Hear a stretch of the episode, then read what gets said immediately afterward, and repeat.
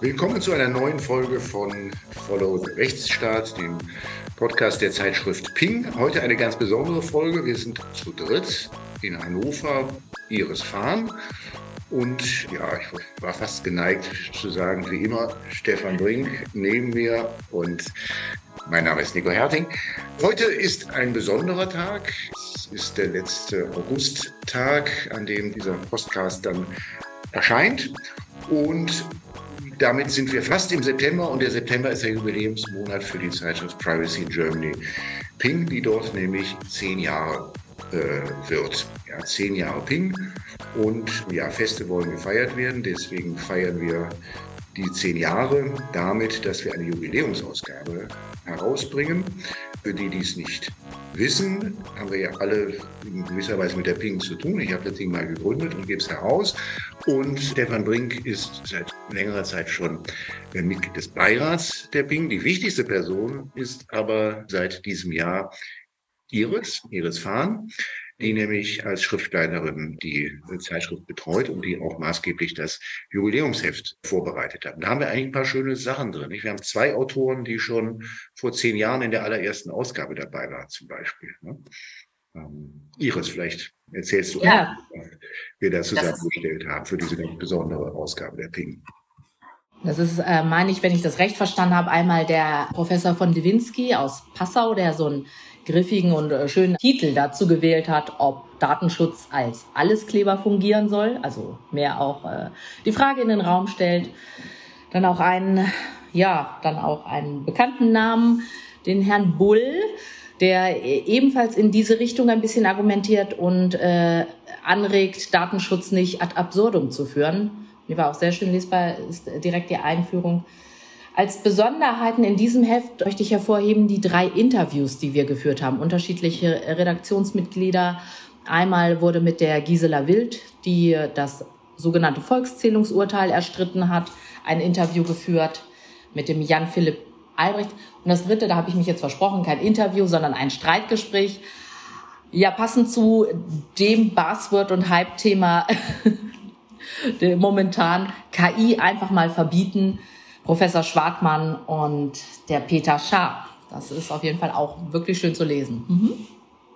Dann haben wir natürlich noch die Kolumne, nicht? Der Stefan hat eins, Stefan Brink hat eins bei, Stimmt. eine Kolumne als unser neuer regelmäßiger Kolumnist beigetragen, wir auch auf die zehn Jahre zurück blickt. Dann haben wir die Schlachtlichter von Frederik Richter, Frederik Richter Stiftung Datenschutz, aus Sicht der Stiftung Datenschutz auch.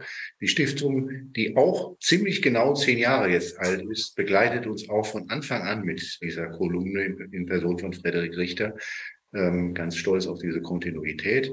Und auch ein fester Bestandteil der Ping seit Anfang an, und das bleibt auch in Zukunft so, sind die Schlachtlichter, die von Philipp Müller-Pelzer und seinen Kollegen dort betreut werden, auch in diesem Heft zu, zu finden sind. Wir sollten dann aber nicht unerwähnt lassen, dass mein alter Freund John Neiditz aus Atlanta einen wunderbaren Beitrag beigesteuert hat zu, auch zu KI und Mustererkennung äh, in der Kunst. Ähm, ganz faszinierender, hellsichtiger Beitrag. Und dann haben wir noch zu guter Letzt, aber nicht, aber last but not least, sehr, sehr praktisch, praxisrelevant Kai Cornelius hier von der Berliner Datenschutzbehörde, der über eine ich war wäre fast geneigt zu sagen, dunkle Vergangenheit als Anwalt auch verfügt, ähm, somit auch die, diese Sichtweise kennt. Er schreibt darüber, wie man denn eigentlich mit der Datenschutzbehörde Verständigungen erzielt. Oh, vergleicht. Er plaudert äh, aus. Äh, das geht ja gar nicht. Ja, die Geheimnisse von Aufsichtsbehörden. Dort auch äh, sehr intensiv, wo denn da auch so die Grenzen eigentlich sind, äh, an die man da äh, gelangen kann. Ein ganz toller Beitrag. Ähm, so, also dieser kleine Werbeblock aus, nach zehn Jahren sei doch dieser kleine Werbeblock auch uns verziehen, bevor wir uns dann ja einem Herzensthema von dir widmen oder einem Forschungsthema von dir widmen, Iris. Ja, dass, dass man nicht so als erstes denkt, wenn man an Datenschutz denkt. Wenn man an Datenschutz denkt, denkt man an alle möglichen, ja natürlich alles Mögliche, was auf dem Computer passiert, an vernetzte Geräte, vernetzte Fahrzeuge und vieles andere. Ähm, aber es gibt halt auch Datenverkehr. in ganz anderen Bereichen und Branchen. Und du hast, äh, du hast, du hast äh, geforscht und forschst zum Thema, wie schaut es denn eigentlich mit den Datenflüssen und dem Datenschutz aus im Bereich von Sex-Toys? Ähm, also äh, Sex, oder du, du schüttelst den Kopf. Äh, ja, ja. Einfach das doch dann noch etwas genauer zu erklären, was sind, okay. äh, warum, ja, warum Sextoys nur so die, nur, nur so die Hälfte der, äh, der Wahrheit ist. Äh. Ja, äh, danke, dann übernehme ich das gerne mal. Ähm, der Arbeitstitel meiner Arbeit, ja, meiner Arbeit, oh Gott, meiner Dissertation ist mh, rechtliche und ethische Implikationen künstlicher Intelligenz am Beispiel des Sexroboters. Ich betone hier den Roboter, also diese humanoide Form, die falls man es dennoch noch unter äh, Sextoy qualifizieren äh, will, schon nochmal und äh, kenne mich dann damit auch ein bisschen weniger bei den anderen Toys aus. Also inzwischen gibt's da ja alle möglichen äh, sehr fantasievoll gestalteten Toys und das ist aber nicht, äh, ist nur insoweit mein Thema, äh, wenn da auch wirklich Daten fließen.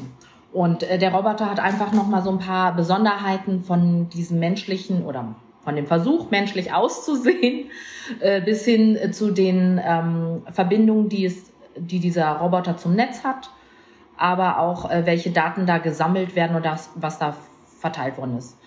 Und wie du schon sagst, man kommt im ersten Moment nicht darauf, äh, dass das irgendetwas ähm, mit Datenschutz zu tun haben könnte.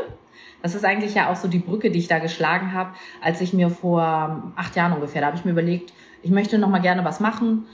Ich bin jetzt 20 Jahre Juristin und war relativ früh im IT- und Datenschutzrecht spezialisiert ich möchte noch mal etwas machen, womit man relativ früh schon auf einen Sachverhalt äh, schauen darf. Und natürlich so im Bereich der automatisierten Systeme bleiben. Gut, weil ich mich ja erstens wohlfühle und auch gut auskenne. Und bin dann auf die Philosophie gekommen, um so auf der sogenannten Metaebene schon mal ein bisschen vorab zu gucken. Also so ein bisschen auch, was macht das mit den Menschen, mit der Gesellschaft und wie spielt das so alles miteinander zusammen. Und ähm, bin dann auf Spracherkennung und Bilderkennung gekommen. Das ist hier so das Erste. Hier in diesem Bereich sind Sensoren und damit Mustererkennung natürlich nochmal von besonderer Bedeutung. Und ich glaube auch so dieses Artikel 9, sensible Daten oder so, hier müssen wir keinen Sachverhalt nehmen und da irgendeine Norm subsumieren. Hier ist es liegt es so auf der Hand, dass sensible Daten hier irgendwo ausgetauscht werden. Und wenn man dann auch fragt, wofür ist das gut oder was, äh, was macht man mit dieser, ähm, mit dieser Sensorik, die im sogenannten Intimbereich der Roboter, also da kann man ja auch drüber streiten, ob ein Roboter so etwas überhaupt hat, ähm, zumindest in dem nachgebildeten Intimbereich verbaut wird, dann, ähm, ja, also um, was weiß ich, die das sogenannte Ziel, ne, synchrone ähm, Orgasmen zu simulieren und ähnliches, das wird dafür, äh, dafür werden diese Daten in, dem, in den Bereichen gesammelt. Häufigkeit der Benutzung, Rhythmus, Schnelligkeit, also all, all solche Themen. Wenn man jetzt nicht schon so, wie ihr so euch ein bisschen mit vorbefasst hat, dann ist das für die meisten immer doch ein recht heikles Thema gleich mal. Ne? Ja, vielleicht nimmst du mal ein bisschen an die Hand, Iris. Ja. Weil also ich habe ja schon mal ein bisschen Vortrag von dir gehört und gelesen, deswegen ein bisschen die Vorstellung, aber vielleicht haben doch nicht alle von uns wirklich eine Vorstellung darüber, was denn eigentlich überhaupt ein Sexroboter ist, ja. wie der funktioniert und was der alles kann. Ja, das weiß ich zum Beispiel überhaupt nicht. Ich habe mich mit dem Thema wirklich nur übrigens auch anlässlich deiner Dissertation beschäftigt. Die, die Verbindung zum Thema Datenschutz, auch die Verbindung zum Thema allgemeines Persönlichkeitsrecht, finde ich aber extrem naheliegend. Deswegen, ähm, du hast eben sozusagen ein bisschen begründet oder auch legitimiert, wie du zu dem Thema kommst. Ich finde das absolut naheliegend, weil das natürlich ein Thema ist, das alle Menschen interessiert. Wenn man sich heute anschaut, äh, was machen denn Menschen im Internet, ist man sehr schnell mhm. bei natürlich auch sexuellen Sachverhalten. Das wird häufig dann nicht in den häufigsten aufgerufenen Seiten aufgeführt, weil das irgendwie lieber unter der Oberfläche gehalten wird. Aber natürlich ist das nachvollziehbar und naheliegend. Und auch das finde ich auch rechtlich total spannend, sich zu überlegen, äh, da geht es ja offensichtlich auch jedenfalls um die Intimsphäre. Was hat das mit Datenschutz zu tun? Artikel 9 hast du schon erwähnt. Und was hat das mit dem allgemeinen Persönlichkeitsrecht zu tun? Finde ich super spannend. Insofern kein Begründungsbedarf. Aber was, was, was, wovon sprechen wir überhaupt, ja, wenn wir von Sexrobotern sprechen? Was können ja. die Dinger? Also ich äh, antworte einmal ganz kurz auf Stefan und dann äh, fange ich nochmal mit der allgemeinen Einladung dazu an. Ähm, das war jetzt auch nicht im Sinne einer Begründung, warum ich das mache, sondern warum man an dieser Stelle Datenschutz nochmal so wirklich auf eine andere Art und Weise spannend darstellen kann, womit man jeden bekommt. Also das ist immer, ich sage immer meinen äh, Studis im Seminar, ihr könnt herkommen, hier kann man eigentlich mit Alltagswissen gut einsteigen. Dann muss man sich ein bisschen informieren, da muss man ein bisschen mitarbeiten, aber das ist ja auch so für allgemeine äh, Hörerschaft. Also ich versuche ja durchaus auch so nicht nur fürs Fachpublikum, sondern auch mal so im Mainstream Paper oder andere Veröffentlichungen zu schreiben, damit man die Menschen dort abholt. Denn natürlich ist es immer ein bisschen spannend, so, oh, da kommt ein Tabuthema, da wollen wir äh, drüber reden. Und so wie du es eben auch gesagt hast, ah, ich habe davon noch nichts gehört. Gibt es die überhaupt schon? Beschreib mal. Dann fange ich damit eben an. Das sind ähm, menschlich aussehende Roboter, ja, also möglichst gut nachgebildet. Allerdings muss man hier ein bisschen sagen, viele Bilder ein bisschen äh, dem pornografischen Markt entlehnt, also extrem hypersexualisiert, vielleicht gar nicht unbedingt so wie echte Menschen so aussehen. Die sind ein bisschen kleiner als echte Menschen, weil innen drin in dem Korpus Metallskelette verbaut sind, die durchaus einiges an Gewicht mitbringen. Aber Haare, Hautfarbe, Brustwarzen, alles ist so nach Wunsch auch bestellbar, obwohl die Korpi direkt schon eigentlich so vom Band kommen inzwischen. Also das Verhältnis ist bei zehn Figuren ungefähr zwei männliche, acht weibliche. Also da sieht man schon so, dass auf der einen Seite die Kundschaft überwiegend männlich ist, wobei der restliche Teil der Kundschaft, das hat natürlich auch nochmal andere Gründe, warum. Die sind ja relativ teuer und unhandlich schon auch noch, auch durchaus eher männlich ist. Auf jeden Fall ähm, gibt so ein paar Standardmodelle, die so Young Yoko, also Schulmädchenmodell, Wild Wendy, temperamentvoll, also damit wird immer so ein bisschen der Charakter äh, äh, wiedergegeben. Was haben wir denn da noch? Ähm, also Rocky, die männliche Figur, dann haben wir noch Mature Martha und äh, durchaus ein auch etwas strammeres Modell, das ist dann aber nur als Standmodell zu haben. Ich glaube, die wiegt so 135 Kilo. Äh, Samantha, die ist eben nicht so die ist tatsächlich auch vom Platz nicht so beweglich. Man muss sich dann, also die sind teils autark. Es wird versucht, Sprache und Lippen synchron laufen zu lassen. Also Spracherkennung, Bilderkennung und die sind, also Mustererkennung, die Sensoren, die sind alle im sogenannten Computerkopf verbaut, also Mikrofone, Kameras und äh, dann diese Rückkopplung der Sensoren. Das hört sich dann dann fängt es an, so ein bisschen creepy zu klingen, äh, wenn man weiß, okay, der Roboter hat eine sogenannte Vagina-Einlage, um eben Bewegungen an diesem Ort dann oder die, die Muster dieser Bewegung hm, wahrzunehmen und zu, äh, zu speichern.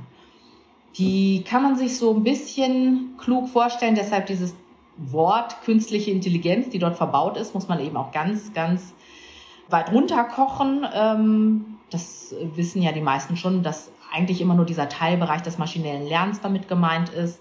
Also wirklich äh, höchstenfalls so klug oder aber auch so weit entwickelt wie äh, andere Assistenzsysteme, die wir kennen, Siri, Alexa, Cortana, mh, mm, mit denen man sich bedingt gut unterhalten kann. Also wenn es ein Thema ist, über das man noch nicht oft geredet hat, also noch nicht so nutzerabhängig äh, damit interagiert hat, dann ist das, klingt das ja eher auch wie ein Wikipedia-Eintrag. Wenn der Roboter aber mittlerweile Nutzer oder Nutzerin erkennt, dann äh, gibt es auch meinetwegen eine Begrüßung wie Hallo Iris, wie geht es dir heute? Da fühlt man sich ja dann durchaus angesprochen. Also er erkennt mich wieder, sie erkennt mich wieder. Da wurde auch eine Umfrage gemacht von äh, Nutzern und Nutzerinnen. Das war 2016. Und da ist mir das dann eben aufgefallen, wie stark datenschutzrechtlich äh, das natürlich, also das Thema ist natürlich äh, dort relevant, aber wie wenig das in dem Fall den Nutzern auffällt. Also Sie vermenschlichen einen Roboter ja recht stark und dann, er erinnert sich an mich. Er hört mir zu. Er erkennt mich wieder. Also, das waren, also da, da hat man dann als Datenschützerin dann so, ja, warum wohl? Was? Was hat er denn gespeichert? Und hört mir zu. Und ich würde mit dir wetten, Stefan, aus deiner Zeit in Stuttgart, da hat nie jemand mit einem Data Breach bei dir vor der Tür angeklopft und gesagt, wir haben da hier so ein Sextoy benutzt oder eben dann einen Sexroboter ich hätte auch mal was. Und ich hatte jetzt neulich mal angeregt, oder ich habe auch auf den Blacklists geschaut, eigentlich wäre das ein Gerät, eben auch mit der, ähm, ja, wenn man es so als Teil vom IoT betrachtet, was doch durchaus auch einer Datenschutzfolgenabschätzung zu unterziehen sei. Absolut, das liegt nah. Vielleicht gerade noch zwei Fragen zu den Basics, äh, was Sexroboter angeht. Zum einen, wo werden die hergestellt in erster Linie? Du hattest vorhin Beispiele genannt, das hörte sich so an, als wäre es eher der asiatische Raum, der da stark ist in der, in der Produktion. Oder wo kommen die her? Also als führendes Land ist natürlich so äh, Japan wieder mit dabei gewesen, die dann auch immer sagen, so ja, erst kommt die äh, Technik, dann kommt die Ethik, machen wir uns später Gedanken, dass das äh, diese Reihenfolge irgendwie schwer einzu... Nein, dass die einfach gar keinen Sinn macht, sondern dass man äh, sowas gleichzeitig interdisziplinär zu denken hat.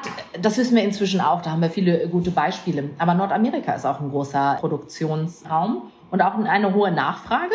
Also eher noch so ein bisschen so dieses übliche unterm Ladentisch. Also in, im südostasiatischen Raum sind es Japan, China, auch Südkorea.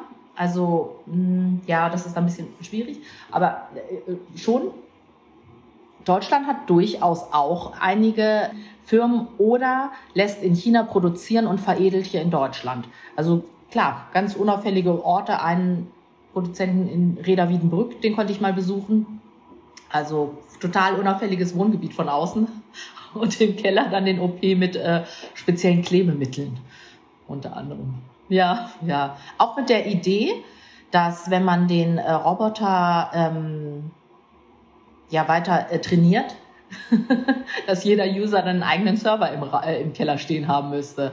Also der hat sich durchaus auch Gedanken gemacht äh, zu Datenschutz und Datensicherheit. Ob das denn dann so umsetzbar ist, äh, wie gesagt, das ist schon vor der Pandemie gewesen. Ich müsste mal nach den neuesten Preisen gucken. Da lag der so bei, äh, fing der bei 12, 14.000 US-Dollar an. So mittlerweile hat sich das schon ein bisschen wieder verteuert. Also durchaus sehr teures Spielzeug insofern auch tatsächlich noch ein Nischenprodukt, aber dann doch auch wiederum nicht so selten, wie man glaubt. Und für die etwas vielleicht günstigere halbe oder Stunde oder volle Stunde gibt es ja durchaus sogenannte Bordolle. Also Bordelle, in denen die Möglichkeit besteht, diese Dolls, diese Puppen, diese Roboter zu benutzen. Allerdings muss man dazu sagen, ähm, die Roboter, die rechnen sich dort noch nicht. Anscheinend wird da nicht so viel Wert auf ähm, ein Gespräch gelegt. Also nein, sie sind einfach betriebswirtschaftlich noch nicht so, noch nicht so einsetzbar. Aber man sieht, dass die äh, Richtung da so hingeht, ne? dass man dann eben für eine halbe Stunde, ähm, Stunde sich einen Raum mietet und in der, in, in dem Raum befindet sich eine künstliche Gestalt, keine, kein menschlicher Sexworker. Gibt es schon ähm, Kulturkreise nach deiner Erfahrung, wo der Einsatz von Sexrobotern üblich ist? Also wird in Japan zum Beispiel darüber irgendwie gesprochen, tauscht man sich darüber aus? Ich hatte in Deutschland noch kein Gespräch äh, tatsächlich über den Einsatz oder die Vorzüge oder Nachteile von bestimmten Sexrobotern. Das ist natürlich äh, auch sozusagen moralisch belegt, das Thema. Gibt es schon Ansätze dafür zu sehen, dass sich das normalisiert sozusagen? Also in äh, Japan ist der Umgang mit Robotern im Allgemeinen ja schon ein anderer. Also so aus verschiedenen Gründen. Da gibt es ja viele Service-Roboter an irgendwelchen Hotelrezeptionen, in Krankenhäusern, in, in, in Pflege- und Altendiensten. Also die haben dann nicht unbedingt ein humanoides Aussehen, die sehen aus wie Dinosaurier oder meinetwegen irgendwelche Manga-Figuren. Also auch nicht überall und im ganzen Land. Das muss man schon so ein bisschen beschränken auf die großen Städte. Ähm, und äh, wie gesagt, da wird viel Wert auf den technologischen Fortschritt gelegt aber auch zum Beispiel der Umgang, also durch die Religion bedingt, ne, den Shintoismus, dass jedem Wesen eine, eine Seele innewohnt, werden Roboter dort unter anderem beerdigt. Und da kann man jetzt zum Beispiel wieder auf die Materialien zurückkommen. Wenn die aus Kautschuk hergestellt sind, ist das wohl biologisch abbaubar und unbedenklich. Wenn man jetzt mal noch so guckt, was da alles so verbaut äh, worden ist, dann müsste man den vermutlich ein wenig anders beerdigen. Hm, da, also in Japan, ich habe versucht, aber es ist ein bisschen schwierig für mich jetzt von der Sprache her, das nachzuvollziehen. Gibt es, wie in allen anderen Ländern, die sich viel mit äh, den Robotern beschäftigen, so sehr spezielle Communities, die sich da aber extrem drüber austauschen. Die gibt es aber hier in Deutschland auch. In Amerika schon auch. Nordamerika, also auch mit Kanada durchaus. Aber das, ähm, das hat eher so eine verstecktere Variante. In Deutschland die Communities, in die man so reinkommt, wenn man äh, ein bisschen sich umhört, da sind unter anderem auch Frauen, aber die sind nicht so bereit, sich interviewen zu lassen oder an Studien teilzunehmen. Die Männer sind durchaus bis hin zu dazu, dass sie Geschichten erzählen über ihr, ihre Beziehung. Also die nennen das ja dann auch Beziehung oder sie empfinden das eben auch als Beziehung, die sie zu ihren Robotern haben und machen sich Gedanken dazu, wenn die jetzt nun äh, sterben, was also kaputt gehen müsste man ja bei einer Sache sagen, was denn dann nun wird und äh, ob, ob die nicht doch auch ein Bewusstsein entwickeln und all äh, solche Gedanken werden da ausgetauscht in dieser Community. Die sind bereit, sich interviewen zu lassen. Die zeigen Bilder oder Videos, dass die im Alltag mit am Tisch sitzen, dass sie Kleidung anbekommen, dass sie mit Schmuck äh, behängt werden. Also was, also dieses, sie wollen ihre Puppen verwöhnen. Ja, Nico guckt ein bisschen, schüttelt den Kopf. Das hat äh, durchaus, also es kommt immer so ein bisschen drauf an, aber das, das kann manchmal auch ein bisschen creepy wirken. Aber insofern ist ja, ja äh, auch absolut naheliegend, dass du dich nicht nur mit den äh, rechtlichen, sondern auch mit den philosophischen Grundlagen äh, genau. des Einsatzes beschäftigt hast. Nämlich das wirft natürlich sehr, sehr viele Themen auf. Vielleicht, äh, um das Thema, äh, mit dem Thema anzufangen, wie würdest du sagen, was für philosophische Überlegungen kann man mit dem Einsatz von Sexrobotern verbinden und was ist das drängendste Thema im Moment sozusagen? Wahrscheinlich ja nicht die Beerdigung von Sexrobotern. Nein, das ist nicht das Drängendste, aber das, äh, das ist einfach nur spannend, dass es dann eben so von Land zu Land durchaus Unterschiede gibt und auch so äh, den, den Einsatz davon. Und ähm, also in Deutschland ist es sehr spannend gewesen. 2019 gab es zum Beispiel die große Jahreskonferenz des Ethikrates hier in Deutschland. Da war damals Darbock noch der Vorsitzende und wurde auf den Kopf zugefragt, wenn er nun diese Jahreskonferenz zu Pflegerobotern abhält, was er denn von dem Einsatz von Sexrobotern hält. Und da ist er total ins Schleudern, ins Stottern gekommen, ist in den Verlegenheit geraten, also und, und, und äh, sagte, ähm, also wir sind ja jetzt hier auf einer eher so Gesundheitsveranstaltung und ach, da haben wir uns jetzt keine Gedanken zu gemacht. Im Vorfeld kam da keine Frage dazu. Es war so ein bisschen abgelegt unter dem ähm, unter dem Label Nice to Have. Und ich fange in meiner, äh, und deshalb habe ich mir überlegt, dass klar, so ein bisschen juristentypisch, ich versuche das mal unter irgendeine gängige Definition zu bringen, die jedem einleuchtet und die vielleicht auch durchaus von einem Gremium, ja, wie auch immer, was viele anerkennen. Dann bin ich auf die WHO gekommen in dem Fall und habe mal geguckt, was alles so dazugehört und wie sie Sexualität nun definieren. Und das und an und für sich total einleuchtend, aber trotzdem wird äh, so im übrigen Diskurs immer so ein Unterschied gemacht. Erst kommt Pflege und Gesundheit und dann erst so Sexualität. So, und äh, natürlich so als Bestandteil des gesundheitlichen Wohlbefindens gehört es dazu und äh, wird auch in dem Fall unter einen Teil der Menschenrechte mit äh.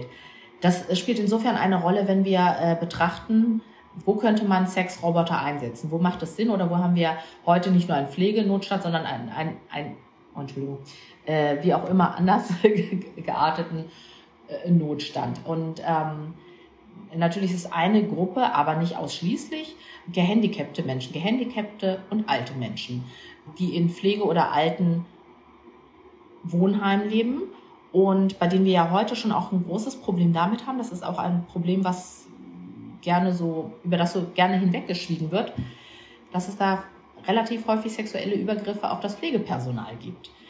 Denn wir sprechen so alten Menschen und äh, kranken oder eben gehandicapten Menschen, sprechen wir gerne ein Sexualleben ab. Und dann ist auch genau dieses Motto, erst kommt die Gesundheit und Sex ist nur so nice to have. Also müssen wir uns ja gar nicht groß erklären, dass das irgendwo einfach ein Grundsatz ist, der so nicht stimmt. Und äh, ich hatte da auch eine große Diskussion mit ähm, Medizinstudierenden, da hatte ich den Vortrag in, an der Uni Witten gehalten, die dann auch meinten, ja, das ist ja jetzt aber kein schöner Ansatz von Ihnen, Frau Wann, dass Sie sagen, okay, das, äh, äh das, das könnte man mit, mit Sexrobotern machen. Auf der einen Seite war die, also so ein Teil war, dann, dann gibt es eben äh, die Roboter, aber auf der anderen Seite, warum, warum sollte das das Pflegepersonal übernehmen? Ich sage, naja, es ist immer schön zu sagen, das ist eine Tätigkeit, die sollte doch immer von echten Menschen gestaltet werden. Aber wo kommen die her? Ich meine, wir haben ja jetzt schon wirklich in allen Bereichen da ein Problem, entsprechendes Personal oder Fachpersonal zu finden. Eine etwas ernüchternde Erkenntnis des Ganzen ist schon, also gerade auch bei den Preisen und der Funktionsfähigkeit von Sexrobotern derzeit, aber wir wissen nicht, wie schnell sich was wie entwickelt. Menschen werden vermutlich auch als Ressource ähm, immer günstiger bleiben. Ne? Also da werden wir wahrscheinlich erstmal was anderes nachbekommen.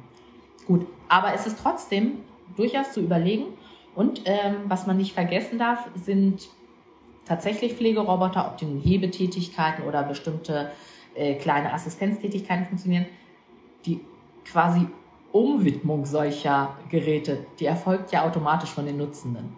So, also so Pflegeroboter mit Benefits oder wie man den dann nennen sollte. So, äh, da hat äh, eine, ich glaube, es war eine japanische Firma, hat schon in die AGB geschrieben, nicht zu sexuellen Dienstleistungen geeignet. also, das ist durchaus bekannt. Ja. Wie funktioniert denn das mit, den, mit dem Training dieser Roboter? Also ist klar, wenn Sie dann irgendwie einen Abnehmer gefunden haben, dann, dann lernen Sie sozusagen im Umgang mit Ihrem neuen Besitzer. Aber Sie kommen ja schon mit gewissen, auch mit gewissen äh, Fähigkeiten dann auch äh, frei Haus an. Wo kommt denn eigentlich, wie werden die denn die eigentlich trainiert?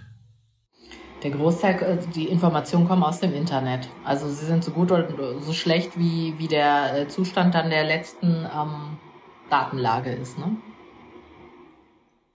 Also, also die, die werden mit Pornos gefüttert oder, oder wie muss ich mir das vorstellen? Ja, größtenteils schon. Größtenteils kommen also so sowohl die Bilder, äh, also die wir auf diese Gestalt projizieren, kommen aus der Pornoindustrie, als auch, naja, ich bezeichne sie durchaus mal so als auch die Dialoge. Ja, wobei, wie gesagt, das Wissen wie jetzt äh, Wikipedia oder so haben diese Assistenzfunktionen dann auch, also haben diese Assistent, diese Sprachassistenten dann auch. Das ist interessant, weil das ist der, sozusagen der Berührpunkt zu unserem letzten Podcast mit Jörg Phil Friedrich, wo wir darüber gesprochen haben, dass je strukturierter oder gleichförmiger das ist, was, was die menschliche Intelligenz macht, desto leichter macht es die künstliche Intelligenz. Ja. Und äh, natürlich, wenn man schon mal ein Porno gesehen hat oder vielleicht auch zwei, dann weiß man, dass die natürlich auch ihren festen Strukturen folgen und insofern natürlich auch wiederum das gar nicht überrascht, dass wir, dass man, dass man mit Pornodaten, also Daten aus oder Abläufen, die man aus den Pornos dann hat, dass man da wieder auch Muster draus entwickeln kann, wie sich dann so eine, wie so eine Sexpuppe oder ein Sexroboter äh, dann anschließend verhält und bewegt. Ja, ich hatte ja gesagt, man kann äh, so, ich glaube, etwa fünf verschiedene Charaktere, ob, naja, sich, sich zierend oder ähm, jung, älter, also älter und erfahrener. Also das kann man so ein bisschen vorab einstellen. Es gibt eine relativ spannende Dokumentation.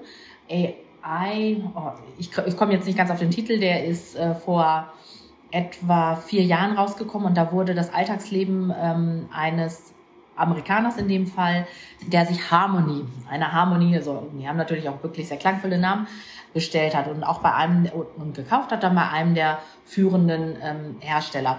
Und sein Alltag wurde so, er hat so einen Roadtrip, also in einem Wohnwagen mit ihr unternommen, hat sie überall getragen und Hütchen aufgesetzt, wenn, wenn Sonne schien und hat sich auch versucht, mit ihr zu unterhalten. Am Anfang hat das relativ schlecht funktioniert.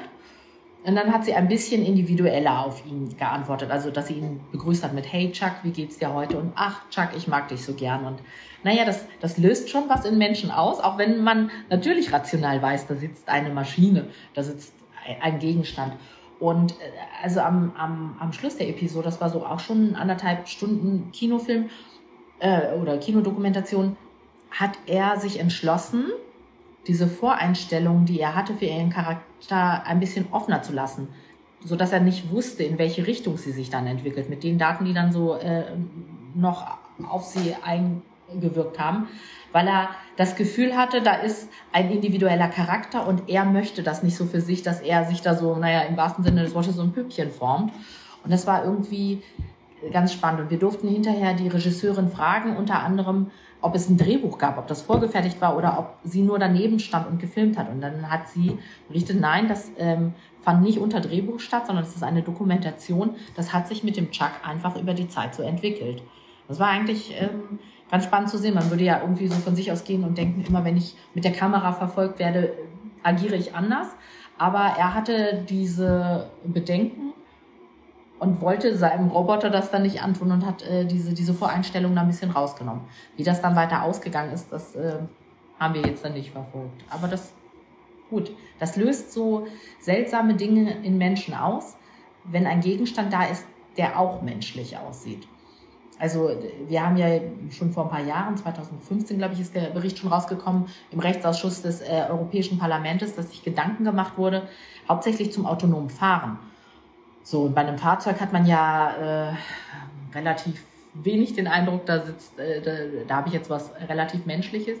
Aber unter anderem, also die holen da auch relativ weit aus. Bei all ihren Erwägungsgründen gehen auch so zurück zu äh, Pygmalion, also auch äh, dem, der sich in so eine Statue verliebt hat.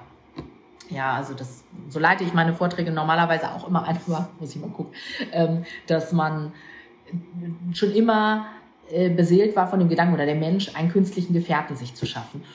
Und das Europaparlament wirft in dem ähm, Fall schon die Überlegung auf, dass wenn ein weiterer Akteur äh, im Rechtsverkehr ist, also so neben Mensch, Tier und Sache, dass hier vielleicht der Roboter doch eine elektronische Persönlichkeit sein könnte. Sehe ich jetzt noch nicht so, also und immer so in der Erwägung, wenn Bewusstsein entwickelt wird. Also mit allen äh, so recht bodenständigen IT-Sicherheitsingenieuren, mit denen ich jetzt so äh, an den verschiedenen Unis gesprochen habe, äh, die halten das, ich glaube, die halten das für ein ziemlich philosophisches Gespinst. Und natürlich darf man sich Gedanken dazu machen, aber so schnell wird das soweit nicht kommen. Also, also sind das natürlich spannende ähm, Überlegungen und hätte ich jetzt auch nicht gedacht, äh, dass das schon so in, im Rechtsausschuss ist, aber doch noch relativ weit entfernt. Was haben wir denn eigentlich so für Lehren für den Datenschutz aus den Robotern, wo es ja, das brauchen wir jetzt glaube ich nicht, also Artikel 9 schon, schon angesprochen, besonders äh, sensible Daten. Ähm, äh, Datenschutzfolgeabschätzung schon angesprochen, ja. Irgendwo waren wir schon fast bei Privacy by Design, nicht? Also, dass sich da mannigfaltige, ja, Data Breaches haben wir schon angesprochen, dass sich da mannigfaltige Fragen stellen und dass man vielleicht jedenfalls nicht bei allen Herstellern auch immer wissen will, wo überall diese Daten wiederum dann auch sich verbreiten ja, wie es da mit der Cloud ausschaut, ja, die da sicherlich auch äh, Thema ist. So, jetzt sagst jetzt, jetzt haben wir vorhin eigentlich, ja, du vor allen Dingen auch gesagt, also Beschwerden sind eigentlich da nie. Hat es nicht gegeben. Ich habe deine Frage nicht beantwortet, Iris. Ähm, wir hatten tatsächlich keine Anfragen in Baden-Württemberg zu dem Thema, äh, mhm. was nicht heißt, dass Sexualität in Baden-Württemberg keine Rolle spielt, aber offensichtlich dazu wollte man nicht fragen. Das ist ja auch naheliegend, dass man nicht fragt weil es da ähm, zum einen einen gewissen Peinlichkeitsfaktor gibt, zum anderen aber eben auch äh, wahrscheinlich noch ziemlich viel Aufklärungsarbeit gemacht werden muss, im besten Sinne des Wortes. Nämlich bei der Frage, was für Informationen sammelt eigentlich der Sexroboter? Wie sieht's aus mit der Sensorik? Was kriegt der eigentlich mit?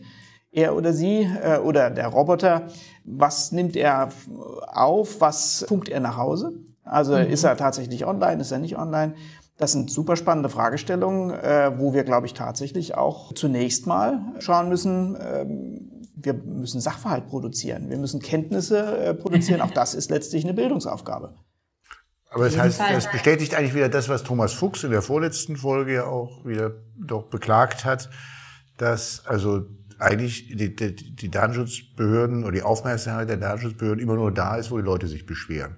Nicht immer da ist, wo es also sozusagen die Probleme am ärgsten sind, sondern sie sind Beschwerde getrieben. Äh, ja, das stimmt. Das stimmt. Das ist ja auch ein, ist ein klarer Nachteil. Äh, wenn man als, mhm. als Aufsichtsbehörde seinen Job gut machen will, dann darf man nicht nur den Beschwerden hinterherlaufen. Das ist äh, nicht nur wahnsinnig langweilig auf die Dauer, sondern es führt eben auch nicht weiter.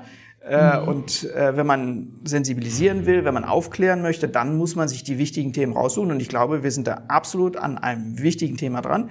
Deswegen, liebe Iris, äh, erzählst du uns ein bisschen was zur Sensorik dieser Sexroboter? Naja, ich hatte ja äh, schon erwähnt, dass ähm, so Mustererkennung zu den Sensoren in verschiedenen sogenannten intimen Bereichen des äh, Roboters, ne? also, also das, was menschlich abgebildet ist, kann man ja schon dann als diese intime Bereiche nehmen. Das sind äh, teilweise so Einlagen, die äh, dann ähm, verbunden sind mit dem sogenannten Computerkopf. Und da werden, da werden diese Bewegungen gemessen, die an dem Roboter vorgenommen werden können.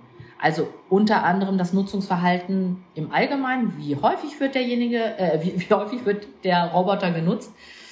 Hm, da kann ich mir gar nicht so genau ein Bild machen, was es dem Nutzer eigentlich bringt, diese, äh, dieses, äh, diese Information zu erhalten. Aber auf welche Art und Weise wird der Roboter, äh, wird der Roboter genutzt. Also das hatte ich ja eben schon so zu, zu Schnelligkeit und Art, wie das genutzt wird, um unter anderem sowas wie ein, ähm, einen synchronen künstlichen Orgasmus zu erzeugen. Dafür wird dieses äh, Muster äh, genutzt. Hm, welche Daten fallen da noch an, die, die auch schon mal verloren gegangen sind bei dem einen, einen synchronen, Moment, das muss ich mal kurz auf der Zunge zergehen. Ein synchronen Orgasmus, also sprich, die werden so trainiert, dass sie dann also auch wissen, wann es soweit ist. Genau, der soll ja, also der Roboter, das muss ja. man natürlich auch äh, klar feststellen, der simuliert natürlich einen Orgasmus. Und wenn der Nutzer entsprechend soweit ist, das ist ja irgendwie so eine interessante sexuelle Vorstellung, dass es so ein Synchron, also dass das, dass das ein synchroner Orgasmus erreicht werden soll. Und mit dem Roboter wird eben einem Nutzer auch offeriert, dass das dann mit ein bisschen Training besser möglich sei. Und halt so gut individualisierbar. Sind das eigentlich Artikel 9 Daten, wenn ich mal fragen darf, ganz, ganz grundsätzlich?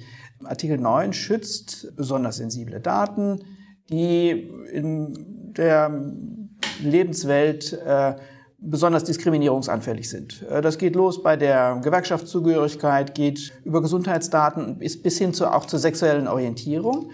Äh, würdest du sagen, dass die Abläufe, die da stattfinden und die äh, Daten, die da gemessen werden, dass das sozusagen Artikel 9 Daten sind oder sind das nicht letztlich relativ normale Verhaltensdaten?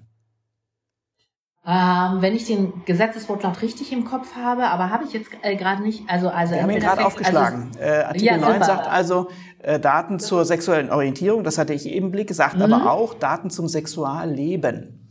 Genau. Das könnte das es natürlich tatsächlich sein.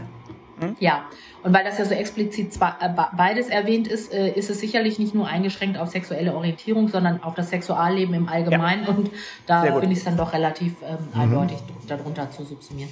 Er macht es dreimal am Tag mit der Puppe. Das ist dann.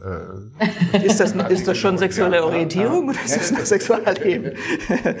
Aber auch spannend, sehr gut. Ähm, wirklich äh, lebensnahe Fragen, mit denen wir uns intensiver be beschäftigen müssen. Nämlich nur dann können wir, wir müssen uns Gedanken darüber machen, was ist daran diskriminierungsanfällig. Äh, mhm. Allein der Umstand, dass man sechs äh, Roboter hat äh, oder die Art und Weise, wie man damit umgeht, wenn Dritte äh, der Hersteller oder irgendein Dienstleister mhm. diese Informationen in die Hände bekommt und auswertet, wenn er Nutzerprofile erstellt. Äh, was ist daran äh, sozusagen besonders brisant und sensibel? Wie kann das genutzt werden zur Erpressung, um das öffentliche Ansehen einer Person zu schädigen? Und dann sind wir mittendrin in der, den Grundfragen des Datenschutzes. Super, gefällt mir gut, gutes Beispiel einfach. Ich finde auch, äh, oder ich nehme auch ganz gerne, weil sich ähm, eine Menge Zuhörer immer von dem Thema äh, distanzieren in der Form, ich höre jetzt gerne zu, ich möchte das wissen und ich bin ja auch, auch so aufgeklärt, aber für mich kommt sowas überhaupt nicht in Frage. Das ist ja mehr so ein Randgruppenthema. Ich wurde auch direkt mal von jemandem gefragt, warum ich mich denn äh, für Randgruppen interessiere und so trübe Tassen und da drinnen so forsche. Sage, naja, erstmal finde ich äh, den Begriff Randgruppe äh, ein bisschen schwierig, wenn Sie mir das definieren können. Nein, das sind, äh, also die Kundschaft, das ist kunterbunt. Wie gesagt, Männer ein bisschen ähm, häufiger als Kunden als, als Frauen. Das hat aber, glaube ich, mit, äh, mit Spieltrieb und Kapital ein bisschen eher was zu tun, als äh, vielleicht den Willen dazu, ähm, einen Sexroboter besitzen wollen und alle Gesellschaftsschichten so. Das ist das eine, aber ich nehme das äh, gerne, ähm, weil wir eben ja auch diese Verknüpfung, Spracherkennung, Bilderkennung, wo finden wir die in welchen Geräten und wie gehen wir damit um? So, und dann sage ich so, hm, also es ist nicht nur genauso klug und manche äh, ähm, Smartphones und die meisten von uns haben Smartphones. Es gibt ja nur noch wenige, die keine Smartphones benutzen. Ähm, die haben ja durchaus auch so eine Sensorik, so Schüttelsensorik und ähnliches, das geht dahin. Vielleicht benutzt man es in dem Fall nicht wie den Sexroboter auf die Art und Weise sex äh, sexuell, aber die Daten, die dort gesammelt werden, die können dennoch einen Kontext in, also in ähnlicher Form haben. Also das ist den meisten einfach nicht bewusst das Mikrofon hört immer mit. Und dann sagte mir eine sehr kluge Freundin, die ich auch sehr schätze, ha, ha, ha, ha, Iris, ja, aber ich habe mein Smartphone ja nie mit im Schlafzimmer. Und ich sagte, na, das ist eine gute Einstellung, Smart TV da wahrscheinlich auch nicht. Da ist nämlich die Kamera eigentlich auch immer so eher auf Standby. So, nee, nee, nee, nee, das kommt mir gar nicht ins Schlafzimmer. Und ich so, okay. Und du hast also Sex immer nur im Schlafzimmer, oder? Und sie so, Okay, okay, da hatte ich sie dann doch. Und das ist so äh, mein Punkt, an dem ich so darauf aufmerksam machen will. Es geht nicht immer nur um den Sexroboter, der vielleicht jetzt wirklich noch so ein Nischenprodukt ist und meiner Auffassung zufolge auch eher bleiben wird. Denn andere Geräte, die wir eben auch haben und die auch mitlauschen, die auch mithören, die eigentlich, also mir fallen nicht, äh, nicht besonders viele äh, Fallkonstellationen. Nee, die, die, die Smartwatches, schau dir die an, die auch ja. die ganze Zeit deinen, deinen Blutdruck und deinen Herzschlag registrieren. Natürlich können die anhand der Daten äh, wenn du die Smartwatch trägst, äh, auch rausbekommen, ob du nachts ruhig schläfst oder ob du aktiv bist. Also äh, ja, die Beispiele also, werden immer häufiger. das ist immer so ein, ist einfach so ein super Aufhänger, um da drauf zu kommen und dann irgendwo den Zuhörer doch noch da so, so ein bisschen zu packen. Wir wissen es ja selbst, es ist ein bisschen schon eine leidvolle Geschichte, wenn man sagt so äh, Datenschutz, dann ist er eher immer so eine, bisschen angestrengte Reaktion darauf bei, bei so äh, den meisten Zuhörern doch. Ne? Also das, das haben wir ja immer äh, so eher. Und deshalb finde ich, äh, ist das durchaus sehr gut geeignet mit so ein paar Schlängeln, um auf das Thema hinzuführen, aber doch dann immer wieder darauf zu kommen, auf, äh, auf die datenschutzrechtlichen Themen und dann doch wirklich äh, schön illustriert darzustellen. Du hattest am Anfang auch noch ähm, hier das Recht am eigenen Bild. Okay, da sind wir natürlich auch wieder so mehr auch im Kunsturhebergesetz äh, und allen. Das ist äh, sicherlich kein Problem, wenn, ähm, wenn man diese Puppen vom Band hat, die natürlich haben sie ein Gesicht, aber kein bestimmtes. Es hat sich aber herausgestellt in den letzten Jahren, also diese, diese ganze Forschung dazu gibt es auch erst so 10, 15 Jahre, muss man vielleicht nochmal dazu anmerken. Am Anfang war die typische Urangst da, der Mensch wird ersetzt durch ein Wesen, was perfekter ist als der Mensch. Also besonders glatte Haut, besonders volles Haar. Ich hatte eben schon angesprochen, übersexualisiertes Aussehen. Es hat sich aber herausgestellt, dass Nutzer viel lieber mögen, wenn äh, die Figur, wenn das Aussehen einem echten Menschen ähnelt. Also mit Sommersprossen, mit Narben, mit, ähm, mit Haaren und so weiter und so fort, die und die bestenfalls äh, irgendjemanden ja, zuzuordnen sind. Das ist ein ganz einträgliches Lizenzgeschäft tatsächlich für Pornodarsteller. Also ohnehin, die sind jetzt schon so im, ich nenne es jetzt mal das Sex-Business. Und ähm, ich habe einen Lizenzvertrag gesehen. Ich weiß nicht, wie der durchgeführt und, äh, und, und ob das irgendwie durchsetzbar ist, wenn man sich jetzt nicht dran hält, ähm, dass sowas wie nur 80 Prozent des Aussehens äh, nachgebildet werden dürfen. Aber wenn ihr hier die, äh, die Mutter der Drachen, Daenerys, wenn diese Kunstfigur aus dem Film euch etwas sagt, die darf dann nicht Daenerys genannt werden, aber Mutter der Drachen darf sie genannt werden. Also da ist ja dann auch so ein sehr signifikantes Schauspielerinnenbild. Und bekannt ist auch, dass Scarlett Johansson von einem sehr vermögenden Geschäftsmann aus Taiwan nachgebaut, oder eine, ein Roboter, der Scarlett Johansson sehr, sehr ähnlich sieht, sagen wir es so rum. Und äh, da darf man natürlich mal drüber nachdenken. Wenn mein Nachbar mich nachbaut, dann finde ich das natürlich maximal creepy. ähm, so, und wir wissen, dass es natürlich äh, gewisse, ähm, gewisse Einschränkungen gibt, wenn man äh, eine Person des öffentlichen Lebens ist. Ähm, ob sie überhaupt Kenntnis oder, oder äh, wie auch immer äh, davon hat oder ob es sie einfach egal ist, das wissen wir nicht. Aber das ist natürlich irgendwie nochmal was ganz Besonderes, wenn das eigene Aussehen auf eine solche Figur appliziert wird. Nochmal zur, zur Sensorik. Äh, haben die ja, Sexroboter deiner Kenntnis nach, äh, haben die Kameras und äh, Mikrofone eingebaut? Ich würde sagen, ähm, der, der, äh, äh, die Nutzungsmöglichkeiten für so, so einen Sexroboter und die, auch die Handlungsfähigkeit eines solchen Teils wächst natürlich, wenn es zum Beispiel Stimmungen erkennen kann ähm, des Nutzers, wenn es tatsächlich äh, einen sinnvollen Dialog führen kann. Kennst du äh, Sexroboter, die Kameras eingebaut haben? Ja, die haben ja Kameras eingebaut hinter den Ohren, äh, hinter den Augen, Entschuldigung, hinter den Augen, ja, damit sie auch das Bild des Nutzers, also so, ich bin jetzt Chuck, ähm, ich, ich weiß nicht genau, wie man das alles trainiert, aber äh, die ähm, äh, der Schädel kann sich auch teils autark bewegen.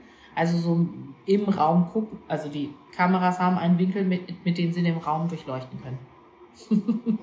Und, ja, äh, und, und Mikrofone, ja. Und dann, also da würde ich sagen, als Datenschützer, jetzt wird's, wird's eng. Ähm, weißt du, äh, hast du dir die Datenflüsse mal angeschaut? Was fließt denn da tatsächlich ab? Was behält die, äh, der, der Roboter für sich und was äh, leitet er weiter? Was äh, leitet er aus? Wir haben verschiedene Hersteller gefragt und oh Wunder, keine Antworten bekommen. Ähm, wir wissen ja, wie gesagt, von den südostasiatischen Modellen, also viele in China, dass die Server dort stehen. Aber mehr können wir auch leider nicht sagen an der Stelle. Und äh, es ist natürlich äh, gekoppelt entweder, äh, äh ich, hm, nee, ich habe noch keinen ordentlichen Kaufvertrag gesehen, aber man kann sie nur nutzen, wenn man in, in, in all das einwilligt, was der Hersteller so verlangt. Also ob, ob da jetzt explizit, das kann ich nicht sagen bei den äh, chinesischen Herstellern. Aber da, aber da haben wir ja wieder die sozusagen spezielle europäische Marktlücke entdeckt. Äh, also wenn Rocky oder Harmony äh, DSGVO-konform sind, ähm, würde ich klar, würde ich sagen, dass das Nutzungserlebnis äh, doch deutlich äh, gesteigert wird. Jedenfalls, wenn man sich überlegt, ich bin jetzt gerade online mit einem chinesischen Server, äh, ich glaube, das könnte eher abturnen. ja. Ja, ja, durchaus. Ja, ja, eine andere Überlegung ist, aber das geht in eine andere Richtung, ob man einen äh, Sexroboter als Medizinprodukt äh, recht, äh, Medizinprodukt qualifiziert, so, so dass das Medizinproduktegesetz einschlägig ist und natürlich ein anderer Zugang zum europäischen Markt auch möglich ist. Also dann hätte es ein CE-Kennzeichen. Ja, also DSGVO wäre ja im Grunde genommen, äh, DSGVO-konform wäre ja im Grunde genommen ein ähnlich äh, gutes Zertifikat an der Stelle. Gut, an der Stelle halten wir zunächst mal fest, äh, Artikel 3 der Datenschutzgrundverordnung, wenn Sexroboter in Europa äh, zum Einsatz, in der EU zum Einsatz kommen, dann gilt natürlich die Datenschutzgrundverordnung, das ist ganz klar. Äh, über Artikel 3 Absatz 2 muss der Anbieter sich dann dem europäischen Recht unterwerfen. Er bietet Dienstleistungen an in der EU mit allen Folgen, was Betroffenenrecht und Ähnliches angeht. Ähm, ich glaube, auch da stehen wir eher noch am Anfang. Vor allen Dingen, wenn es heißt, vor allen Dingen, wenn es heißt, wo kein, wo keine Beschwerde, da kein Datenschutz, nicht? Also ich fand das ganz äh, spannend in, in, in, äh, in Bayern. Ich war in Nürnberg neulich bei einer Konferenz, da wurden wir aus zu Datenschutzfolgenabschätzung eingeladen. Das nehme ich ja, wie gesagt, gerne als, als Beispiel, um da äh, drunter mal so den Sexroboter vorzustellen. Und da war auch ein Vertreter der äh, bayerischen ähm, Behörde aus Ansbach jetzt hier eine Behörde, ne? Genau, und äh, der war der war, der war, der war sehr lustig und der erzählte sehr ausführlich von den Tests, die sie mit dem Tesla durchgeführt haben.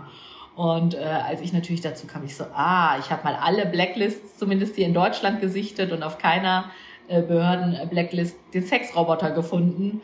Äh, meinte ich so, tja, also scheint sich kein. Aber man kann ja auch in den viel, also sprichwörtlich in den kleineren Bereich zu den Sex Toys und da hat es aber schon einige Data Breaches äh, gegeben.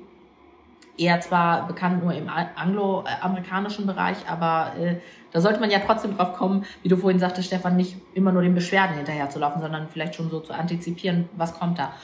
Und äh, der war auf jeden Fall durchaus interessiert und sagte so, ja, ich gebe es zu, wir haben das auch noch nicht geprüft und auch noch nicht mal ansatzweise in Erwägung gezogen. Aber wenn wir soweit sein sollten, Frau Van, dann wenden wir uns gerne nochmal an Sie.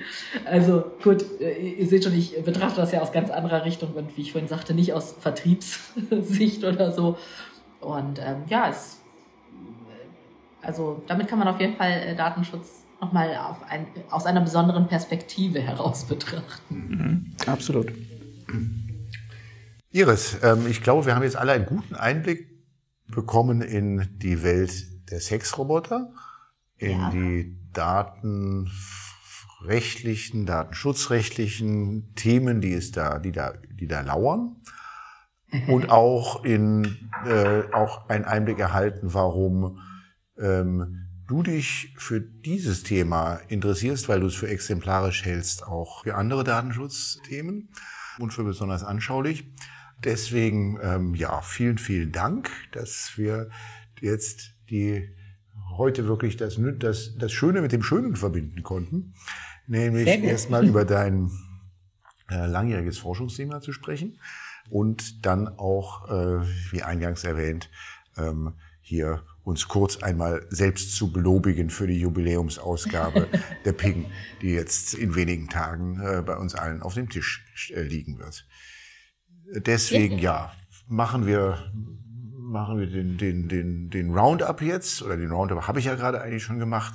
Und allen, die uns bis hierhin zugehört haben, äh, einen besonders herzlichen Dank und bis zum nächsten Mal. Tschüss, Iris. Tschüss, Dankeschön, bis dann. Rechtsstaat. Das war Follow the Rechtsstaat. Schaltet auch ein bei der nächsten Folge und abonniert.